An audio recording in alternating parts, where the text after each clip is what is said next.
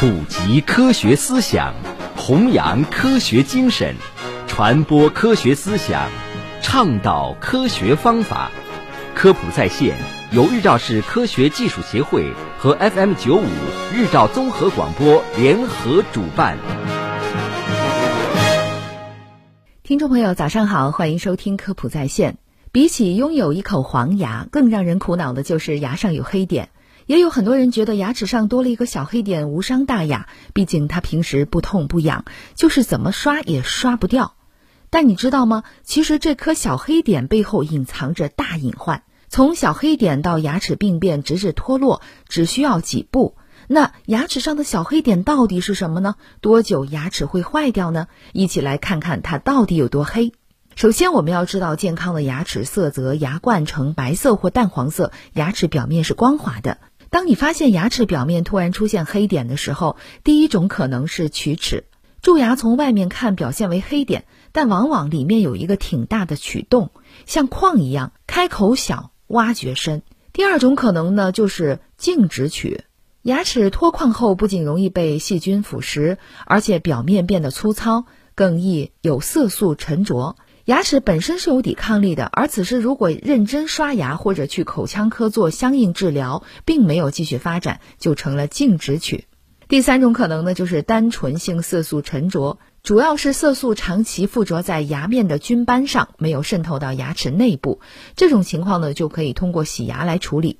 那为什么自己补牙之后又出现了黑点呢？这种情况可能是色素，也可能是继发龋。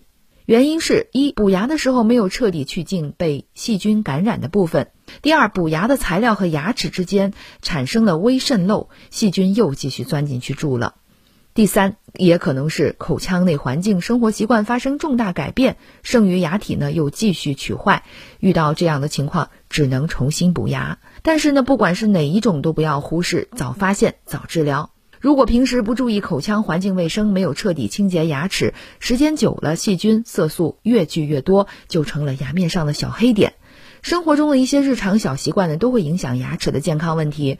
第一呢，就是刷牙马虎，不能做到正确的姿势刷牙；第二，就是平时喜欢吃太多的甜食、喝碳酸饮料等。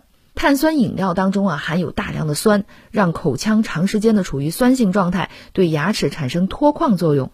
而且长期喝含色素的饮料，多少都会造成一定的色素沉着。第三呢，就是吸烟，吸烟也是产生牙面色素最常见的原因。长期吸烟可以使焦油沉积于牙面，形成黄褐色或黑色的烟斑。第四就是长期饮茶等，也容易产生色素。色素残留的小黑点以及龋洞，普通刷牙的时候呢是刷不掉的，千万不要自己去硬抠，以免造成牙体损伤。